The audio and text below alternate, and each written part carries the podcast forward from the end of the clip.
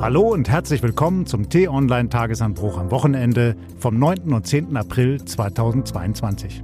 Meine Stimme kennen Sie vermutlich. Ich bin Florian Harms und darf in dieser Ausgabe unseres Podcasts nicht nur das aktuelle Thema analysieren, sondern Sie ausnahmsweise auch durch unsere heutige Sendung führen. Ich übernehme diese Rolle als Moderator zum ersten Mal, also sehen Sie es mir bitte nach, falls nicht alles ganz so reibungslos klappt wie sonst. Über welches Thema wir am Ende dieser turbulenten Woche reden, liegt nahe.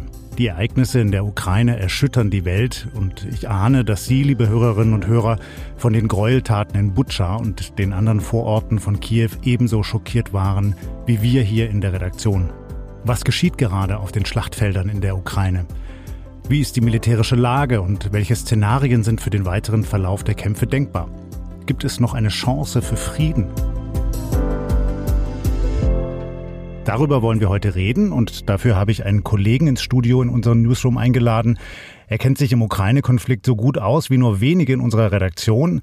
Er ist stellvertretender Politikressortleiter, reist seit vielen Jahren als Reporter in Krisengebiete und war kurz vor Ausbruch des Krieges auch in der Ostukraine unterwegs. Da hat er auch am 19. Februar hier im Podcast drüber berichtet. Können Sie gerne nochmal nachhören. Herzlich willkommen, Daniel Mützel. Hallo, vielen Dank für die Einladung. Lieber Daniel, ich schlage vor, dass wir die heutige Podcast-Ausgabe als Gespräch unter Kollegen führen und unsere Beobachtungen einfach austauschen. Wenn du also an manchen Punkten anderer Meinung sein solltest als ich, dann interessiert mich das besonders, denn das macht es ja dann besonders spannend. Wir wollen auch Quellen äh, zu Artikeln, zu Studien und Ähnlichem, die wir hier in den Podcast erwähnen, in den Show Notes angeben. Das finden Sie dann also unter unserem Podcast. Beginnen wir mit der militärischen Lage in der Ukraine. Da hat sich in dieser Woche viel getan. Der Kreml hat eine Umgruppierung der russischen Truppen aus der Region Kiew nach Süden und Osten vorgenommen. Und nach dem Abzug der Soldaten blieben hunderte Leichen von Zivilisten zurück. Daniel, wie würdest du die aktuelle Lage beschreiben und warum haben die Russen dieses Massaker angerichtet? Die Neuverlagerung der Truppen, Florian, du hast es schon angesprochen, hauptsächlich aus dem Norden, aus der Region um Kiew, aus der Region um Tschernihiv und Sumi. Die hat vor allem damit zu tun, dass Putin nicht die militärischen Erfolge ähm, vorweisen konnte, die er eben geplant hatte. Also ich erinnere nochmal, es war ja eigentlich als Blitzkrieg geplant, also als eine sehr schnelle militärische Offensive. Ein Enthauptungsschlag, ein sogenannter, wurde geplant, also eine schnelle Einnahme der Hauptstadt eine Absetzung der ukrainischen Regierung oder Tötung des ukrainischen Präsidenten Zelensky und anderer wichtiger Regierungsmitglieder und dann eine, ja, ein Einsetzen einer Marionettenregierung in Moskaus Gnaden. Das hat nicht geklappt. Und jetzt muss Putin gucken, wie er doch noch zu militärischem Erfolg kommen kann. Und deswegen konzentriert er sich aktuell auf den Donbass, auf den Osten, auf Mariupol, auf weiterhin möglicherweise ähm, Odessa, wobei das derzeit in weite Ferne gerückt ist. Es gibt weiterhin Beschuss von russischen Schiffen auf Odessa, aber er ist derzeit nicht weitergekommen als ähm, Cherson. Das ist die einzige ukrainische Großstadt, die eigentlich komplett erobert ist, wobei da auch schon wieder ukrainische Streitkräfte versuchen, die Stadt anzugreifen. Und dieses russische Besatzungsregime, das derzeit dort entsteht und aufgebaut werden soll, ja, zu destabilisieren, die Stadt vielleicht wieder zurückzubekommen.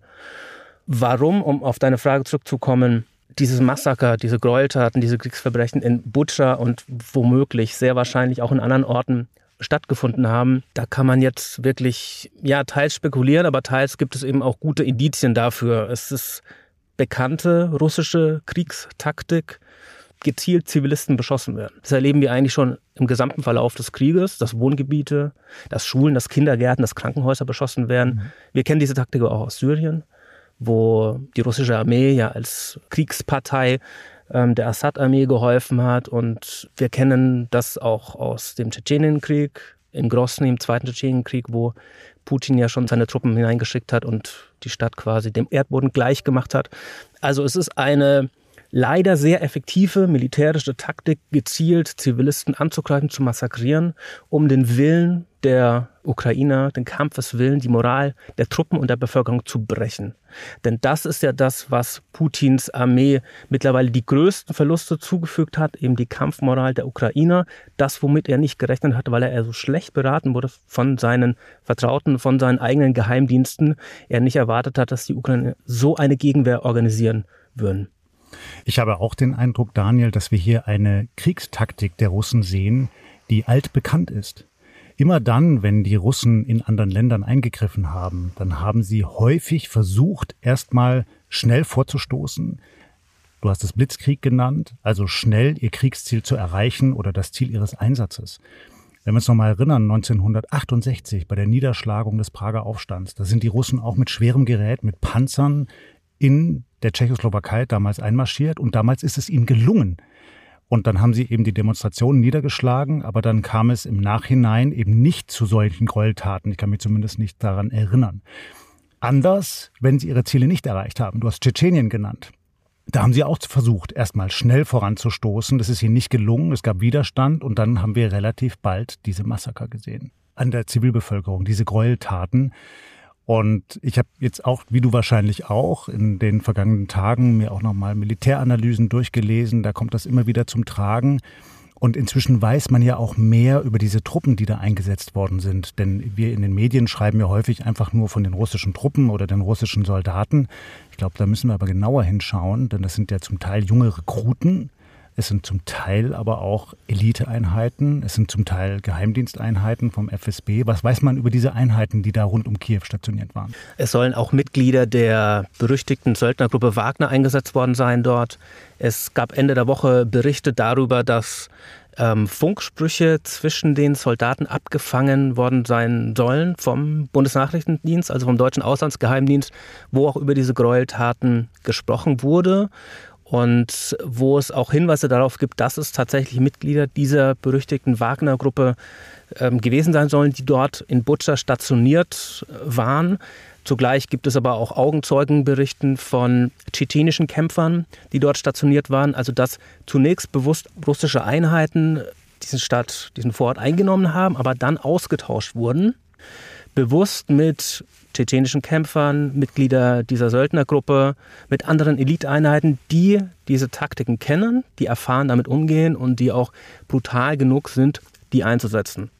Das heißt, es gibt immer die, die Hinweise verdichten sich, dass das eine brutale, effektiv und organisiert eingesetzte Kriegswaffe der russischen Armee war, um den Kampfwillen, um die Moral der Ukrainer zu brechen.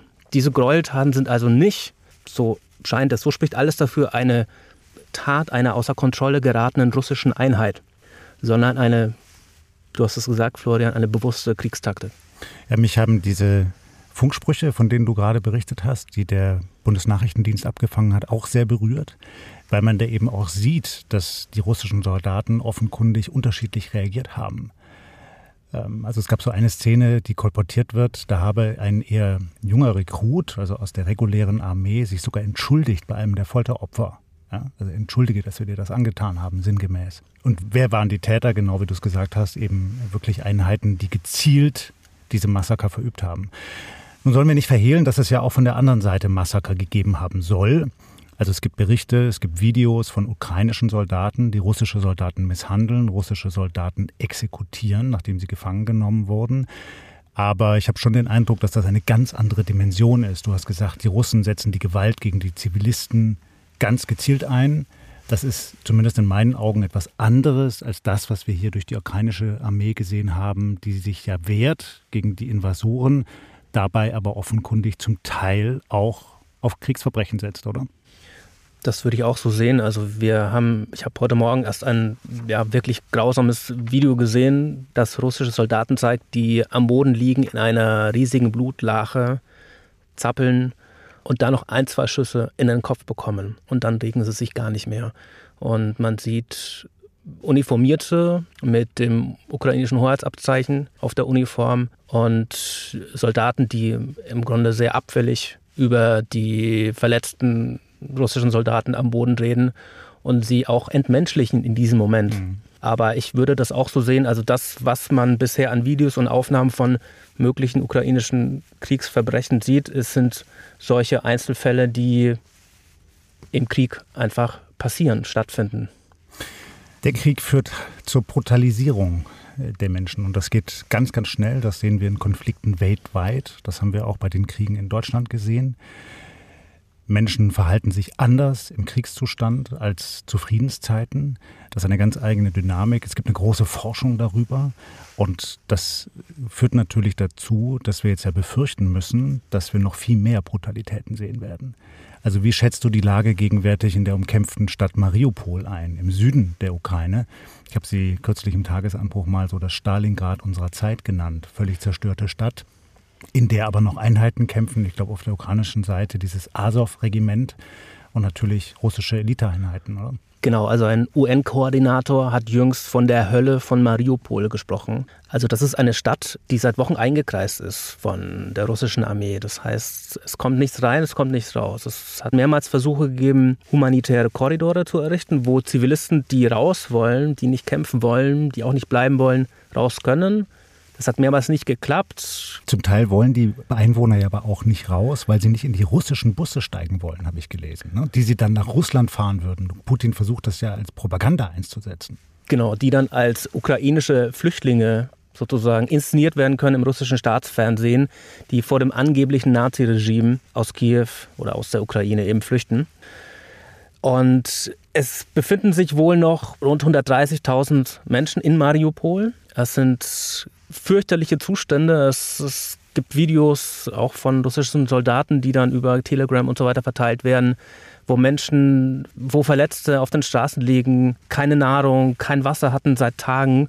Und die Stadt sieht einfach, sie sieht aus wie, wie Grozny, sie sieht aus wie Teile von Aleppo zu schlimmsten Zeiten des Syrienkriegs. Und ich glaube, sollte jemals rauskommen, was da stattgefunden hat, das wird Butcher hoch 10 oder hoch 20 sein ich glaube, wir können uns das Grauen gar nicht vorstellen, dass derzeit unter russischer Besatzung stattfindet, unter diesem Eroberungsregime und unter dieser angeblichen russischen Befreiung. Ja, und diese angebliche Befreiung wird ja auch durch die russische Propaganda vorangetrieben.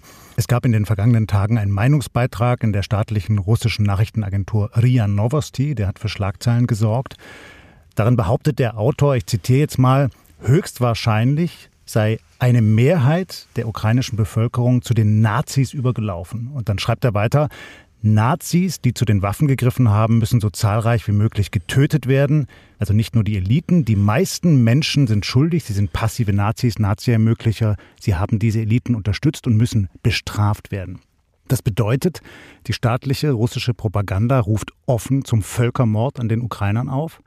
Mich hat dieser Text, Daniel, ehrlich gesagt an Josef Goebbels erinnert an dessen Rede im Sportpalast im Februar 1943, als er die deutsche Bevölkerung auf den totalen Krieg eingeschworen hat und das Publikum ihm frenetisch applaudierte. Ich habe auch am Donnerstag im Tagesanbruch über diese russische Propaganda geschrieben. Und es ist ja wirklich bestürzend. Es gibt eigentlich keine Meinungsfreiheit, so noch nicht mal mehr eine Informationsfreiheit in Russland. Äh, die Leute werden quasi permanent beschallt von der Propaganda. Es gibt diese Zahl, die ich eigentlich unglaublich finde, dass bis zu 80 Prozent der Menschen Putins Angriffskrieg auf die Ukraine für richtig oder zumindest für gerechtfertigt halten. Mhm. Und für uns in Deutschland als aufgeklärte Demokraten ist sowas ja eigentlich unvorstellbar. Es zeigt aber eben, dass man auch im 21. Jahrhundert ein totalitäres System errichten kann, indem man eine Bevölkerung von mehr als 140 Millionen Menschen systematisch belügen und fremdsteuern kann. Und mehr noch, der Kreml ist ja auch sehr erfolgreich darin, diese Propaganda auch ins Ausland zu tragen. Ne? Also wir haben an verschiedenen Stellen immer wieder berichtet, äh, wie der Kreml eben über die sozialen Medien, über Facebook, Telegram und andere auch die westlichen Gesellschaften infiltriert. Und mein Eindruck, und da bin ich jetzt beim Punkt, da würde mich deine Meinung auch interessieren, ist, ich glaube, wir haben das in Deutschland jahrelang unterschätzt. Ja? Diese russische Propaganda, diese Radikalisierung, und auch die Sicherheitsdienste, der Verfassungsschutz, der Bundesnachrichtendienst haben in meinen Augen viel zu nachlässig reagiert. Wenn man mit denen spricht, dann hat man schon auch in der Vergangenheit immer wieder gehört, ja klar, wir nehmen das ernst, wir beobachten das und so, aber es gab nicht wirklich ein Wehren dagegen oder Gegenmaßnahmen. Und also ich habe den Eindruck, da ist dieses putinsche Regime nicht die Menschen in Russland, sondern das Regime im Kreml ist eigentlich wie ein Krebsgeschwür, also muss es auch wie ein Krebsgeschwür bekämpft werden, oder wie siehst du das? Das ist die Frage. Also wenn man davon ausgeht, dass der Krieg von so vielen Menschen getragen wird, von breiten Teilen der russischen Bevölkerung, dann ist es dann noch Putins Krieg? Ist es dann nicht mittlerweile Russlands Krieg? Und die Frage, die ich mir stelle, ist auch, ab welchem Punkt ist man passives Opfer einer Propagandamaschinerie und ab welchem Zeitpunkt trifft man bewusst die Entscheidung, bestimmte Nachrichten zu konsumieren und andere nicht. Jetzt ist sicherlich der Weg vollzogen äh, von einer Autokratie zu einer Diktatur. Das mag gut sein, aber vor, weiß nicht, zwei Jahren, vor vier Jahren wo die Rhetorik ja vielleicht noch nicht so krass war noch nicht so deutlich, aber schon zumindest in Teilen da war, da gab es ja noch die Möglichkeit, sich alternativ zu informieren. Also es ist ja nicht so, dieser gesamte Propaganda- und Erziehungsapparat des Kremls, der funktioniert ja nicht, der operiert ja nicht nur in einer Zeitspanne von vier Wochen und kann dann die Menschen, 140 Millionen, du hast gesagt, einfach umpolen von jetzt auf nachher. Das wurde ja im Grunde schon ideologisch vorbereitet, ein bisschen länger. Und sicher bleibt es weiterhin eine gigantische Manipulation der russischen Bevölkerung. Aber bei einem gewissen Punkt scheint diese Ideologie auch, naja, bestimmte Bedürfnisse, Ansichten, politische Einstellungen der Russen zu bedienen, dass sie so gut wirkt. Ja, okay, das verstehe ich. Ich habe auch den Eindruck, in der russischen Bevölkerung hat es in den vergangenen Jahren eine Entpolitisierung gegeben. Ja, also dass man sich quasi nicht wirklich für die Details von Innen- und Außenpolitik interessiert, sondern die Dinge mehr oder weniger so hinnimmt. Zugleich haben wir eine Mobilisierung gegeben. Also es gibt diese ganzen Jugendorganisationen, wo schon Jugendliche militärisch gedrillt werden und ausgerichtet werden auf die Linie des Kremls. Und trotzdem finde ich es ja, eigentlich unfassbar, dass man in, äh, eben im 21. Jahrhundert, wo wir uns eigentlich weltweit informieren können, das ist zumindest unsere Wahrnehmung hier in, in Westeuropa, eine so große Bevölkerung eben so ausrichten kann auf ein brutales Verbrechen, dass die Mehrheit das einfach mitträgt. So. Ja, es ist Wahnsinn. Es gibt äh, Berichte von einem ARD-Korrespondenten, Name ist mir leider entfallen. Ähm, in einer du meinst Damian von Osten wahrscheinlich. Sehr gut, genau. Natürlich konnte ich ihn vergessen. Guter Kollege. Der hat auf Twitter was gepostet über eine Stadt an der Grenze zur Ukraine, einer russischen Stadt, die 100 Kilometer von Mariupol entfernt ist und hat Menschen dort Bilder gezeigt und äh, Berichte gezeigt über das, was in Mariupol passiert. Und die Menschen waren offensichtlich eher ja, ignorant oder haben sich gedacht, ja gut, es geschieht ihnen recht. Warum waren sie denn, warum haben sie denn ein Nazi-Regime unterstützt? Also selbst Menschen, die sehr nahe an der Ukraine dran wohnen und auch sicherlich verwandtschaftliche Beziehungen haben zur Ukraine, selbst die sind leichte Beute für diese Art der russischen Propaganda. Und da ist ein Mysterium, in diesem ganzen Erklärungsschema ist ein, ist ein Mysterium dabei. Natürlich, Putin hat wahnsinnig viel investiert in seinen Propagandaapparat in den letzten Jahren. Das ist ideologisch alles gut vorbereitet. Aber trotzdem, dass ein Narrativ, eine Ideologie Klick macht und die Leute wirklich so verfängt, dass man kann es schlussendlich nicht komplett aufklären. Und das zeigt ja, glaube ich, auch, wie wachsam wir sein müssen ne? und wie sehr wir unsere eigene Demokratie unsere Medienfreiheit, unsere Rechtsstaatlichkeit schützen müssen. Gegen dieses, ja, pardon, Krebsgeschwür. Denn wir sind nicht immun dagegen, auch hier im Westen nicht. Wenn wir uns äh, ein Land wie Ungarn ansehen, was ja auf dem Weg ist, sich zu einer Autokratie zu entwickeln, aber eigentlich zur demokratischen EU zählt, dann sehen wir genau, wie gefährlich das ist, dieses Virus. So, und äh, und wir müssen uns auch, wenn ich dich unterbreche, ja. wir müssen auch gucken, hinter welchen Argumenten sich solche Gedankengänge auch verstecken. Also wenn wir uns auch noch Teile der AfD angucken, Teile der Linkspartei auch, wenn jetzt gesagt wird, ja, Waffenlieferungen, das verzögert doch nur den Kriegsverlauf, die Ukraine müsste Konzessionen eingehen und letzten Endes irgendwann muss man doch am Verhandlungstisch landen und sich in der Mitte mit Putin treffen.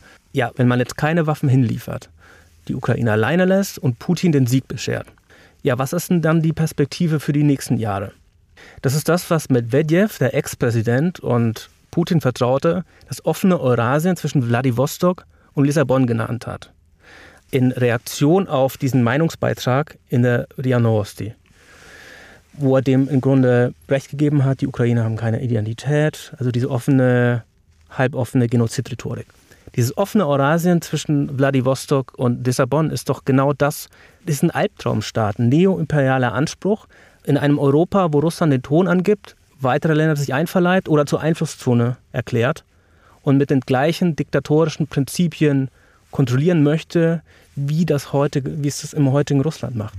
Und das ist doch wirklich eine, eine, ein, eine Dystopie, also wirklich eine Albtraumvorstellung. Mhm. Und deswegen kämpft die Ukraine, wie Präsident Zelensky richtigerweise sagt, nicht nur für die Verteidigung, für eine freie Ukraine, sondern für die Verteidigung der freien Welt, zumindest für die Verteidigung eines freien Europas. Denn wenn Putin gewinnt, dann wird ein Angriff auf die NATO wahrscheinlicher. Wenn Putin verliert, dann wird ein Konflikt mit der NATO definitiv unwahrscheinlicher. Daniel, dann nennst du ein Stichwort für meine nächste Frage, die NATO. Also es ist ja jetzt viel darüber gesprochen worden, wie konnte es eigentlich zu diesem Krieg kommen? Und ich glaube, wir sind uns einig, was wir hier sehen, ist ein brutaler Imperialismus, angeführt von Putin und seiner Kreml-Clique. Aber du hast neulich geschrieben, und da bin ich sehr hellhörig geworden, ähm, die Erzählung, dass quasi äh, Russland sich bedroht gefühlt habe von der NATO-Osterweiterung, dass seine Sicherheitsinteressen nicht ernst genug genommen worden seien, das sei eine Lüge und die sei jetzt endgültig entlarvt worden. Und ich hab, möchte dir kurz erklären, dass ich ein bisschen einen anderen Blick darauf habe. Du darfst dich dann gern verteidigen, weil das wirft ja auch die Frage auf, wie man jetzt eigentlich weitermacht da in Osteuropa.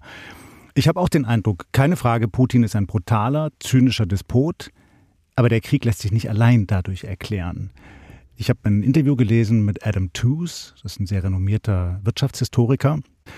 Und der schreibt sinngemäß, ähm, es reicht eben nicht, wenn wir uns bei der Erklärung jetzt nur auf den brutalen Charakter von Putin fokussieren und tun so, als gäbe es keine anderen strukturellen Faktoren, die eine Rolle gespielt haben.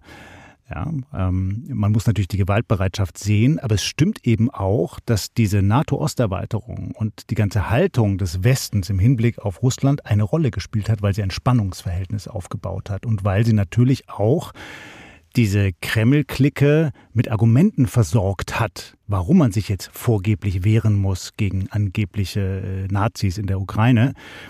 Und was ich noch interessant fand, war, dass Putin möglicherweise eine Lehre gezogen hat aus einem historischen Ereignis 1989. Da gab es ja das Massaker in Peking auf dem Tiananmen-Platz. Das war ja der Moment, wo der Ostblock zusammengebrochen ist und die chinesische Führung hat damals brutal reagiert. Sie hat diesen Aufstand niedergeschlagen.